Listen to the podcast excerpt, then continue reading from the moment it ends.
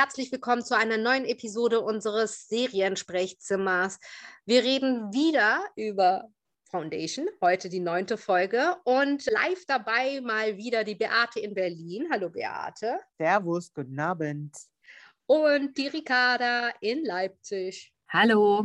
Ricarda, magst du der Tradition folgen eine kleine Inhaltsangabe? Worum ging es in der neunten Folge? Die neunte Folge hat den äh, Titel The First Crisis und äh, da geht es in erster Linie an zwei Handlungspunkten weiter.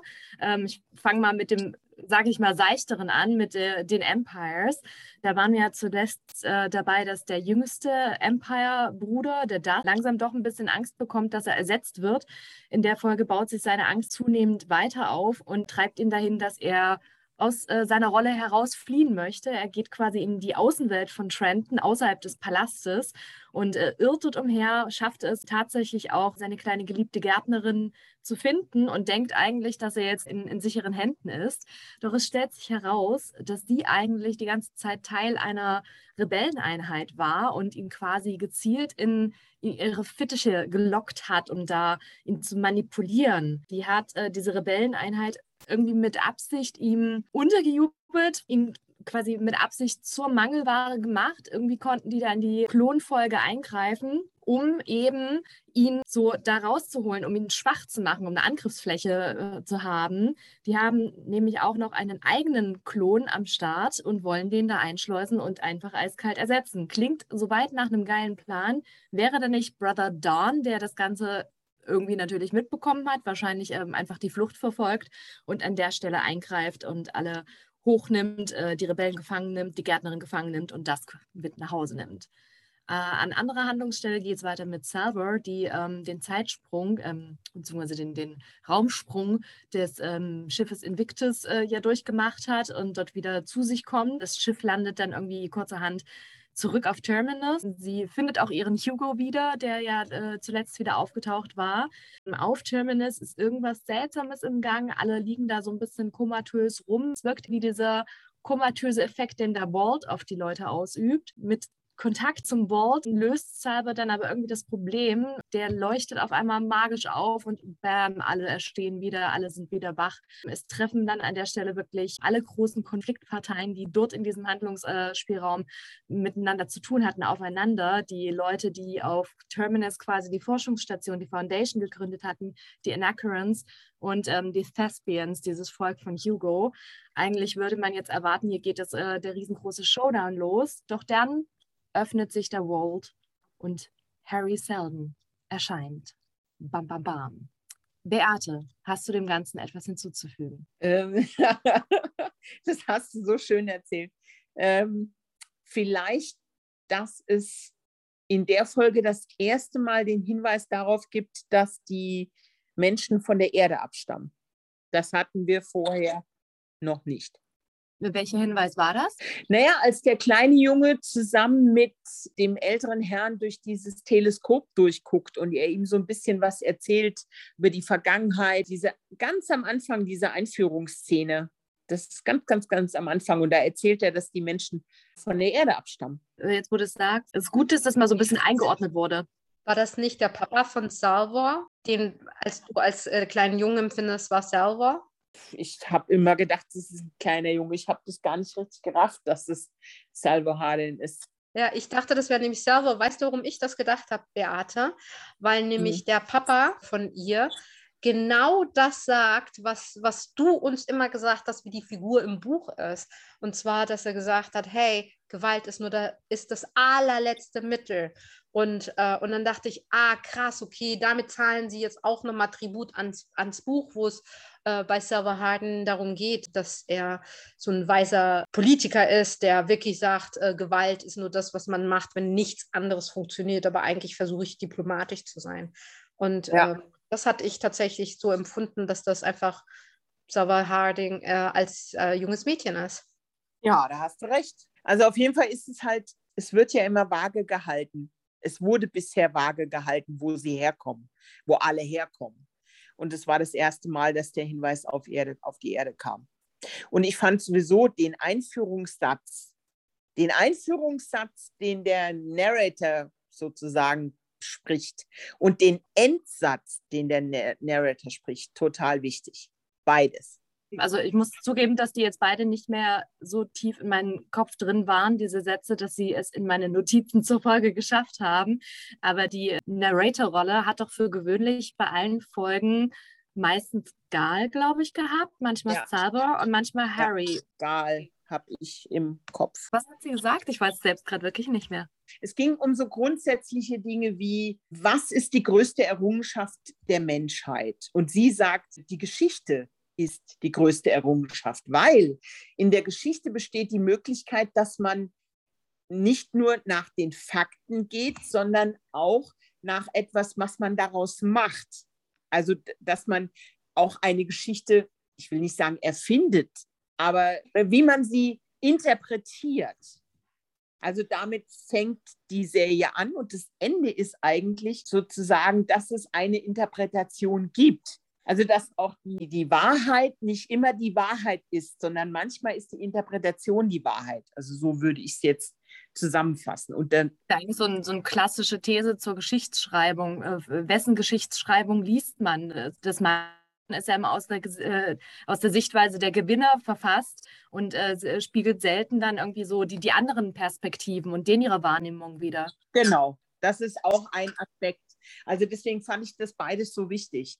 Also das, de, den Anfangseingangssatz und den Endeingangssatz, weil der ja auch letztendlich mit dieser Sache spielt, die Harry Selden da macht. Lustigerweise hat mich genau dieser Satz auch daran erinnert, was Ricarda letztes Mal erzählt hat. Wir haben ja nur die Geschichte gesehen von der Pilgerreise, wie sie aus der Perspektive von Brother Day, also die, die muss gar nicht so passiert sein, sondern das war das, sozusagen. Dass es das war, wie wir erst dem Tribunal quasi erzählt hat. So hatte ich das damals wahrgenommen und genau. nicht zwangsläufig das, wie es wirklich passiert ist. Und das passte, was, was Beate gerade erwähnt hat, das passte voll gut, weil ähm, ich habe mir die Folge gestern auch nochmal angeschaut und hatte kurz so ein, ah, okay, dann ist das tatsächlich vielleicht so, wie Ricarda das so gesagt hat, dass das eventuell gar nicht die echte wahre äh, Geschichte war, sondern, sondern die, wie er es weitergegeben hat und interpretiert hat, wie seine Geschichte, ne? wie, wie, was er den Leuten erzählt hat. Man so schön sagt, die, die Wahrheit liegt im Auge des Betrachters und es kommt halt immer darauf an, welcher Betrachter gerade erzählt.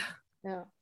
Ja, und dann, dann siehst du aber, dann siehst du aber, wie intelligent diese Serie gemacht ist, weil eins auf dem anderen aufbaut, wenn ja. du genau hinhörst. Was nehmt ihr denn von dieser Folge mit jetzt, diese neunte Folge?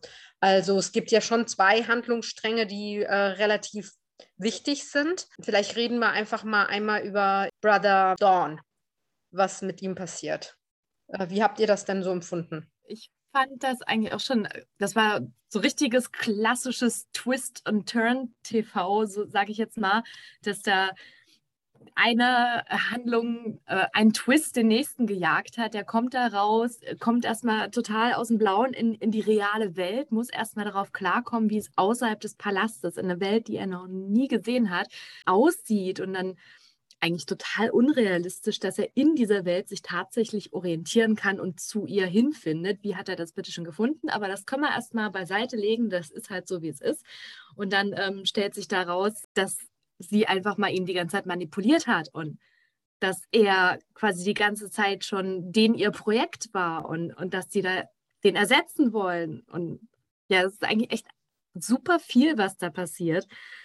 Und das so schnell aber wieder so ad acta gelegt wurde, dass äh, innerhalb derselben Folge quasi noch diese Rebelleneinheit da quasi hochgenommen wird, fand ich ganz schön krass. Ich hätte, hätte mir da fast ein bisschen gewünscht, dass das ein, ein bisschen mehr Freiraum zum Atmen bekommt, diese Story, und vielleicht noch ansatzweise irgendwo hinführt, bevor sie schon wieder beendet wird. Ja, es ging sehr schnell. Also die haben das Ganze, finde ich, sehr, sehr lange aufgebaut, nur um es dann innerhalb von einer Folge einzureißen fand ich auch ein bisschen hektisch.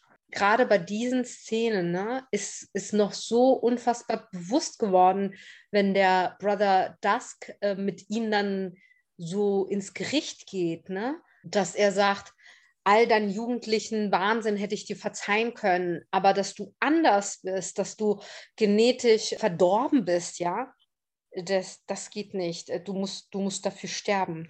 Und da dachte ich schon, das ist schon ganz schön ja. heftig. Wir haben das ja schon die ganze Zeit auch geahnt, dass es so ein bisschen äh, in die Richtung hinausläuft, dass der nicht umsonst sein Anderssein versteckt, ja. Aber ich finde, das war nochmal so richtig auf die Zwölf in die Fresse und hier ist das Problem dieser ganzen äh, Klondynastie. Oder wie habt ihr das empfunden, Beate? Also A ist das Ganze äh, heuchlerisch, auch untereinander heuchlerisch. Also das ist nicht äh, der große, wir sind alle eins und wir sind Zusammenhalt und wir, wir sind eine Familie, sondern jeder gegen jeden. Und wer, wer nicht perfekt ist, wird aussortiert. Punkt. Ohne Rücksicht auf irgendwas. Krasse ist ja wirklich an der Stelle dann, aber okay, das ist ihm dann eigentlich an der Stelle auch vollkommen Wurst. Der kann ja wirklich überhaupt nichts dafür. Also selbst wenn da ein Geburtsdefekt wäre, könnte er nichts dafür, aber er kann ja fast noch weniger, also übertragen gesehen noch weniger dafür, weil es wurde ihm ja gezielt angetan. Also ja. Arme einfach nur. Aber man könnte doch eigentlich auch meinen, dass man äh, dann an der Stelle sagen könnte, wir nehmen jetzt hier den, den jungen Dorn uns raus und er lernt was daraus, dass alle draußen böse sind und wird trotzdem aufrechterhalten und, und äh, ja, dass er halt ähm, aus diesen ganz, aus der ganzen Situation ein Learning zieht und dann ein noch krasserer neuer Emperor wird. Aber äh, stattdessen wird er halt irgendwie fertig gemacht für etwas, was er überhaupt nicht kann. Das finde ich so heftig. Naja, ich glaube, da geht es gar nicht um ihn, sondern eher um die Tatsache, dass, dass denen äh, so vor Augen geführt wurde, wie angreifbar sie sind. Also, dass bei all ihrer Perfektion und bei all ihrer Kontrolle, die sie, Kontrolle ist ja ein ganz wichtiges Thema bei diesem Imperium, alles, jeder will immer alles unter Kontrolle haben. Und Fakt ist, sie haben den Kern, der sie ausmacht, gar nicht unter Kontrolle. Es gibt tatsächlich Leute, die von außen eindringen können und den Kern kaputt machen. Hm. Und er badet das aus, diese Erkenntnis, dass, dass sie nicht unfehlbar sind, vor allen Dingen, dass sie nicht sich zu 100 Prozent schützen können und dass sie eben nicht alles unter Kontrolle haben. Und er kriegt es halt ab. Die Frage ist ja jetzt auch, wer ist gerade geschockt? Weil in erster Linie ist ja hier wirklich nur Dusk derjenige, der agiert und der geschockt ist und der dagegen zetert irgendwie. Also so viel Reaktion von anderen Seiten sieht man an der Stelle ja noch gar nicht. Aber an sich ist es ja schon was shocking und was auf jeden Fall auch eine Reaktion nach sich ziehen müsste, dass mal das komplett, den kompletten Palast irgendwie die Sicherheitsvorkehrungen da verschärfen und hinterfragen, wie konnte hier irgendjemand an unsere Klone rankommen und denen irgendwie genetisch irgendwas einflößen. Also das ist ja auch nicht eine Sache, wo du mal eben in, in den Klontank eine Tablette reinschmeißt oder so. Das muss ja schon was gewesen sein, wo jemand dort irgendwie sich so richtig betätigt hat, einfach mal im, im, im Klonkeller. Ja, und der halt auch Know-how haben muss. Und äh, da sind wir wieder bei so einer Grundhaltung des Imperiums. Sie halten ja die, die normalen Bewohner für Pöbel und für Leute, die dumm sind, die keine Bildung haben, die unterschätzen sie ja alle. Die einzigen, die sie ja als annähernd gleichwertig oder zumindest auf einer ähnlichen Ebene ansehen, sind ja die Leute um Harry Seldon, das sind die Wissenschaftler. Alle anderen sind ja Bedienstete für sie in ihren Augen. Und dass die hingehen können und das schaffen, das glaube ich, ist ein ziemlicher Schock. Und da ist eher jemand wütend über sich selber, dass er die Kontrolle nicht behalten hat. Also ich rede jetzt nur von dem von Herrn Dorn. Bin ich richtig? Nee, wie heißt er? Dusk, Dusk ist der Alte. Dusk. Dusk. Ich kriege die immer durcheinander. Also das ist, glaube ich, ziemlich heftig. Und ich meine, er ist ja auch jemand, der am längsten dabei ist der sich natürlich jetzt fragt, oh Gott, wie lange geht das denn schon so? Was haben die denn dann, also so stelle ich es mir jetzt vor, was, wenn sie das hingekriegt haben, was haben sie denn dann noch alles angestellt? Ja, das ist eine gute, gute Einwand irgendwie, dass der da wirklich einfach so ein bisschen so dadurch alles, was er gewusst hat zu glauben, auf einmal in Frage stellt, so ein bisschen. Ja, und der Kleine kriegt es halt ab. Also ich meine, der ist halt jetzt derjenige, der, der ist praktisch wieder, wie sagt man, shoot the messenger. Ja. Also offensichtlich hatte er ja schon von Anfang an eine Ahnung und hat ihn auch ständig beobachtet und das kommt ja jetzt äh, raus, ne? er hatte so eine kleine Überwachungskamera, die er da vernichtet hatte. Also finde ich ja schon schon Indiz dafür, dass er das ja schon länger beobachtet hat, ne? Und länger geguckt hat. Offensichtlich führen die was in Schilde und oder es ging nur darum zu beobachten, was stimmt denn hier nicht mit dieser jüngeren Version von uns? Und ich muss genau gucken, was genau fehlläuft. Und ähm, also dem ist auch nichts entgangen, in anderen Worten, ja. Ja, aber die Kamera gehörte doch, die gehörte doch den Rebellen. Nee, die, äh, die Kamera hier, diese, das war seine. Die, die so gab es auch. also so habe ich es verstanden. Die habe ich auch so interpretiert. Also ich habe es äh, so gesehen, dass er jetzt nicht unbedingt zwangsläufig wusste, dass da irgendeine Rebelleneinheit ist, sondern dass er quasi mit dieser Drohne den jungen Dawn quasi gestalkt hat, weil er wusste, dass der da irgendwie was im Schilde führt und, und weil er beobachten wollte, was der mit seiner Gärtnerin da treibt. Aber dass die von dem Brother das kam, habe ich definitiv auch so gesehen. Okay. Ich habe halt vorher in äh, vorherigen Episoden immer gedacht, dass diese, dass diese kleine Beobachtungskamera tatsächlich von Brother ähm, Dawn selber wäre und nicht von Brother Dusk. Ich finde, das, das erklärt sich jetzt auf einmal, dass das ja schon offensichtlich viel länger ging, dass der schon viel länger eine Vermutung gehabt hat und dann irgendwie schon seine Mittelchen äh, hatte, um zu beobachten, was stimmt hier nicht mit äh, unserer jüngeren Version und der, da muss ich mal nachgehen wie so ein Puzzlestück, was endlich langsam sich zu, zum Bild sich ergibt. Und man denkt sich, ah, okay, jetzt verstehe ich diese ganz kleinen Teilchen, dass da offensichtlich schon viel länger diese, diese Vermutungen und dieses, dieses, hm, ja, mal gucken, was hier, irgendwas ist nicht in Ordnung.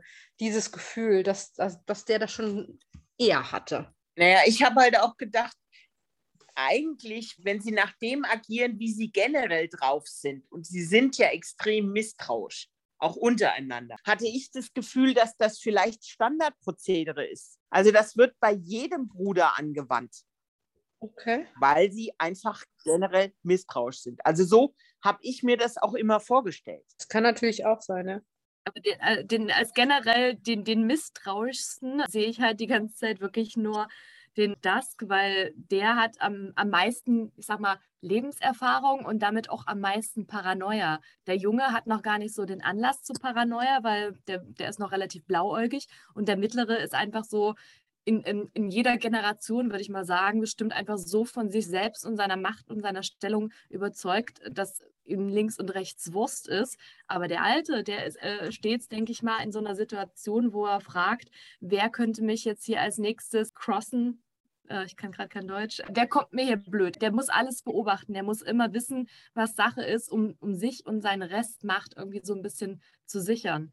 Also, dass die sich alle gegenseitig bewachen und beäugen, würde ich jetzt gar nicht so sehen, sondern wirklich immer nur der paranoide Alte. Ich gebe zu bedenken, dass der paranoide Alte am Anfang Lee Pace war, ne? Also die sind ja schon gealtert.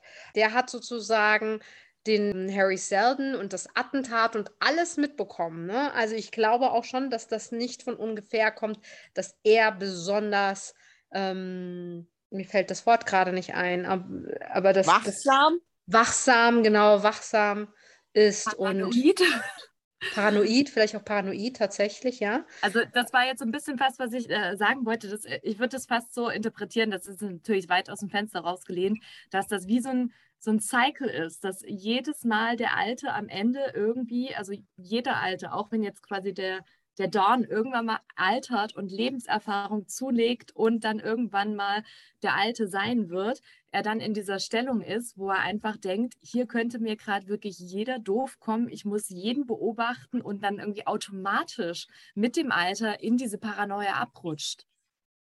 Mhm. Ich glaube, da werden wir das nächst, bei der nächsten Folge noch einiges zu diesem Thema zu besprechen haben. Aber lasst uns doch noch mal ganz kurz, bevor es knapp wird mit unserer Zeit, auch noch mal sprechen über was äh, auf Terminus mit der Server Harden los ist. Äh, wie habt ihr das empfunden, Beate? Ja, also ich fand, was ich sehr lustig fand, war dieses Stellungsspiel sozusagen. Also die, die Aquinan gegen die, die anderen und äh, dann kommen die Raumschiffe und dann stehen die da gegenüber und die einen so, ha, wir, wir sind hier im Vorteil, nur um dann, dann kommt der dritte Player sozusagen dazu und übernimmt dann da sozusagen das Kommando. Die Szene fand ich irgendwie fast schon absurd. Ich musste echt lachen, wie die sich da gegenüberstehen mit ihren Raumschiffen, die sie da lenken, mit ihren Hand, Lenkdingern und dann kommt halt die dritte dazu und denkt sich so, ich bin jetzt aber diejenige welche und dann kommt Harry und erklärt den, den drei Kriegsparteien so, Freunde, jetzt mal schön zusammenarbeiten. Dafür seid ihr da. Gute. Ein bisschen wie, wie im Kindergarten, wenn, wenn sich ja. die Kinder streiten und dann kommt der dazu und will noch mitmischen und dann kommt noch der dazu und dann will noch mitmischen und dann kommt der Erzieher raus aus dem Vault und sagt euch erstmal, wie der Hase läuft. Ja. Sehr schön. Ja, und da sieht man, die haben zum ersten Mal verstanden, was es mit diesem Vault auf sich hat und natürlich auch den Titel verstanden, die erste Krise. Ne? Also wird ja zum ersten Mal darüber gesprochen, hey, wir sind inmitten der ersten Krise. Ne? Ja, auf jeden Fall. Gar nicht, wir sind inmitten der ersten Krise, sondern wir machen hier gerade die erste Krise eigentlich. Oder wir machen die erste Krise, ja. Ich würde eher sagen, wir sind die erste Krise. Das, was hier gerade passiert, ist die erste Krise. Ja. Und vor allen Dingen, äh, da kommt auch so ein bisschen zum Tragen, was man vorher gar noch nicht so 100 Prozent gesehen hat oder darüber gesprochen hat, dass er das alles vorhergesehen hat, dass er weiß, was da kommt. Das ist ja das erste Mal, dass das wieder thematisiert wird. Hm. Er hatte das eigentlich ganz am Anfang, als, sein, äh, sein, als er vor Gericht stand, und über seine Pläne mit der Foundation reden musste und das erklären sollte, war es einmal, dass er darüber gesprochen hat, dass er alles voraussieht. Aber danach hast du davon kaum mehr was gehört. Es ist jetzt wieder das erste Mal, wo er allen auch sagt, ja, das ist, ihr steht jetzt alle genauso da, wo ihr stehen müsst. Guten Tag. Passt. Es ist halt echt wie so ein krasser Schachspieler, der so 20 Züge im Voraus erahnen kann. Ja. Dann natürlich dasselbe Spiel wie immer. Highlight, Lowlight und Bewertung dieser Folge. Lass doch mal die Ricarda anfangen. Ähm, Highlight, Highlight, gute Frage. Also ich würde aufs Highlight auf was Optisches gehen wie Salver auf Temenis dann auf den Vault zugegangen ist und, und ihn quasi so berührt. Und dann sieht man diesen Moment, wo der aufleuchtet und, und auch dann, wenn Harry rauskommt, das sah einfach alles voll Bombe aus, muss man mal sagen. Richtig schönes Bild. Ich glaube, wir hatten das auch schon mal als Titelbild verwendet. Auf jeden Fall, das ist mein Highlight so ein bisschen. Und Handlungsstränge, ja, natürlich auch. Aber optisch gehen wir jetzt einfach mal, ist das Simpelste. Als Lowlight würde ich dann so ein bisschen sagen, wie sie diese ganze Rebellengeschichte echt so ein bisschen sehr knapp behandelt haben. Da hätte ich mir ein bisschen mehr erhofft von. Einfach ein bisschen mehr Tiefgang. Und Bewertung gebe ich dem Ganzen dennoch mal eine sta sehr stabile 8 von 10. Es hat sehr viel sehr viele Twists, sehr viele Wow-Momente gegeben, aber man muss das einfach in Relation zu dem, was kam und was noch kommt, sehen. Deswegen die 8 von 10. Beate. Mein Highlight, habe ich ja vorhin schon erzählt, ist eigentlich der Eingangssatz und der Endsatz weil er eigentlich alles auf den Punkt bringt. Vor allen Dingen dann in Kombination mit Auftritt Vorhang auf Harry. Also in dieser Kombi, diese drei Dinger fand ich groß. Und Lowlight ist genau das gleiche bei mir auch. Ne, die, die Story mit den Rebellen, die, wo man nicht viel darüber erfährt, was viel zu schnell abgehandelt wird, dafür, dass sie das so groß und lange aufgebaut haben. Nee, also das geht nicht. Das musste ein bisschen ausführlicher machen. Und eine Bewertung würde ich der Folge geben, auch eine 8 von 10. Also ich habe tatsächlich ein bisschen Girly Girl mein Highlight-Moment, als Salva und äh, Hugo wieder aufeinandertreffen, habe ich ein bisschen Pipi in den Augen gehabt. Das äh, hat mein Herz sehr erfreut. Ich bin völlig bei euch. Mir war es zu schnell erzählt. Ich bin jetzt nicht immer so ein Superfan von Langsamkeit, aber da habe ich gedacht, das war doch alles ein bisschen holper, die Polter. Vielleicht hätte das ein bisschen verteilt auf zwei Folgen, wäre es vielleicht besser gewesen. Ne? Gerade diese Rebellengeschichte und da, da, ist man ja gar nicht mitgekommen, was da alles passiert ist. Und ich bin auch heute bei acht von, also sind wir uns einig, acht von äh, zehn Punkten. Letzte Worte, Mädels. Ricarda. Um, The First Crisis ist eine sehr stabile Folge, die aber ein bisschen husch-husch ist. Aber trotzdem bin ich sehr froh, dass sie da ist. Beate. Ich bin ein bisschen traurig, weil es ist Folge 9 und es kommt nur noch eine. Ja, das stimmt. Äh, wir ruckzuck, wie die Zeit vergangen ist, oder? Ja, es ging echt schnell jetzt. Ja, irgendwie haben sie da so ein bisschen auf die letzten zwei Folgen den, den Game of Thrones gemacht hier, wa? Wenn du weitere Staffeln schon gemacht hast, bist du in deinem Gesamttiming besser als Showrunner. Ich habe das schon oft, ist mir aufgefallen, dass Showrunner, die dann äh, noch nicht so viele Serien gemacht haben, dann hingehen und sich ein bisschen verzetteln, weil sie äh, acht Folgen lang sich viel Zeit lassen und dann irgendwann feststellen, fuck, wir haben nur noch zwei. Ausrede hatten die Macher von Game of Thrones. Ja, ich weiß. Und das, das, ich glaube gar nicht, dass das eine Ausrede ist, sondern dass das einfach so eine Art Naturgesetz ist, wenn du, wenn du noch nicht so viel Erfahrung hast beim Serienmachen. Weil je mehr du gemacht hast, desto mehr kriegst du ein Gefühl für dein Timing. Und da hatte ich das Gefühl, jetzt auch gerade durch diese Episode, da hat man das richtig gemerkt. Shit, wir haben so viel Zeit verbraten in den acht Folgen vorher, um irgendwas aufzubauen. Wir haben ja gar nicht mehr viel Platz. Wir müssen es jetzt irgendwie alles unterbringen. Ja, das kann schon sein. So war die Folge so ein bisschen, fand ich. Ja. Aber da wir ja wissen, es gibt eine Staffel 2, können wir uns ja worauf freuen, selbst wenn es ja nur noch jetzt eine Folge ist. Aber es kommt ja eine zweite Staffel insofern. So, ihr Lieben, herzlichen Dank fürs Zuhören. Toll, dass ihr uns immer wieder Feedback gebt. Wir lesen alles, wir freuen uns über alles und bis ganz bald. Tschüss. Tschüss. Thank you.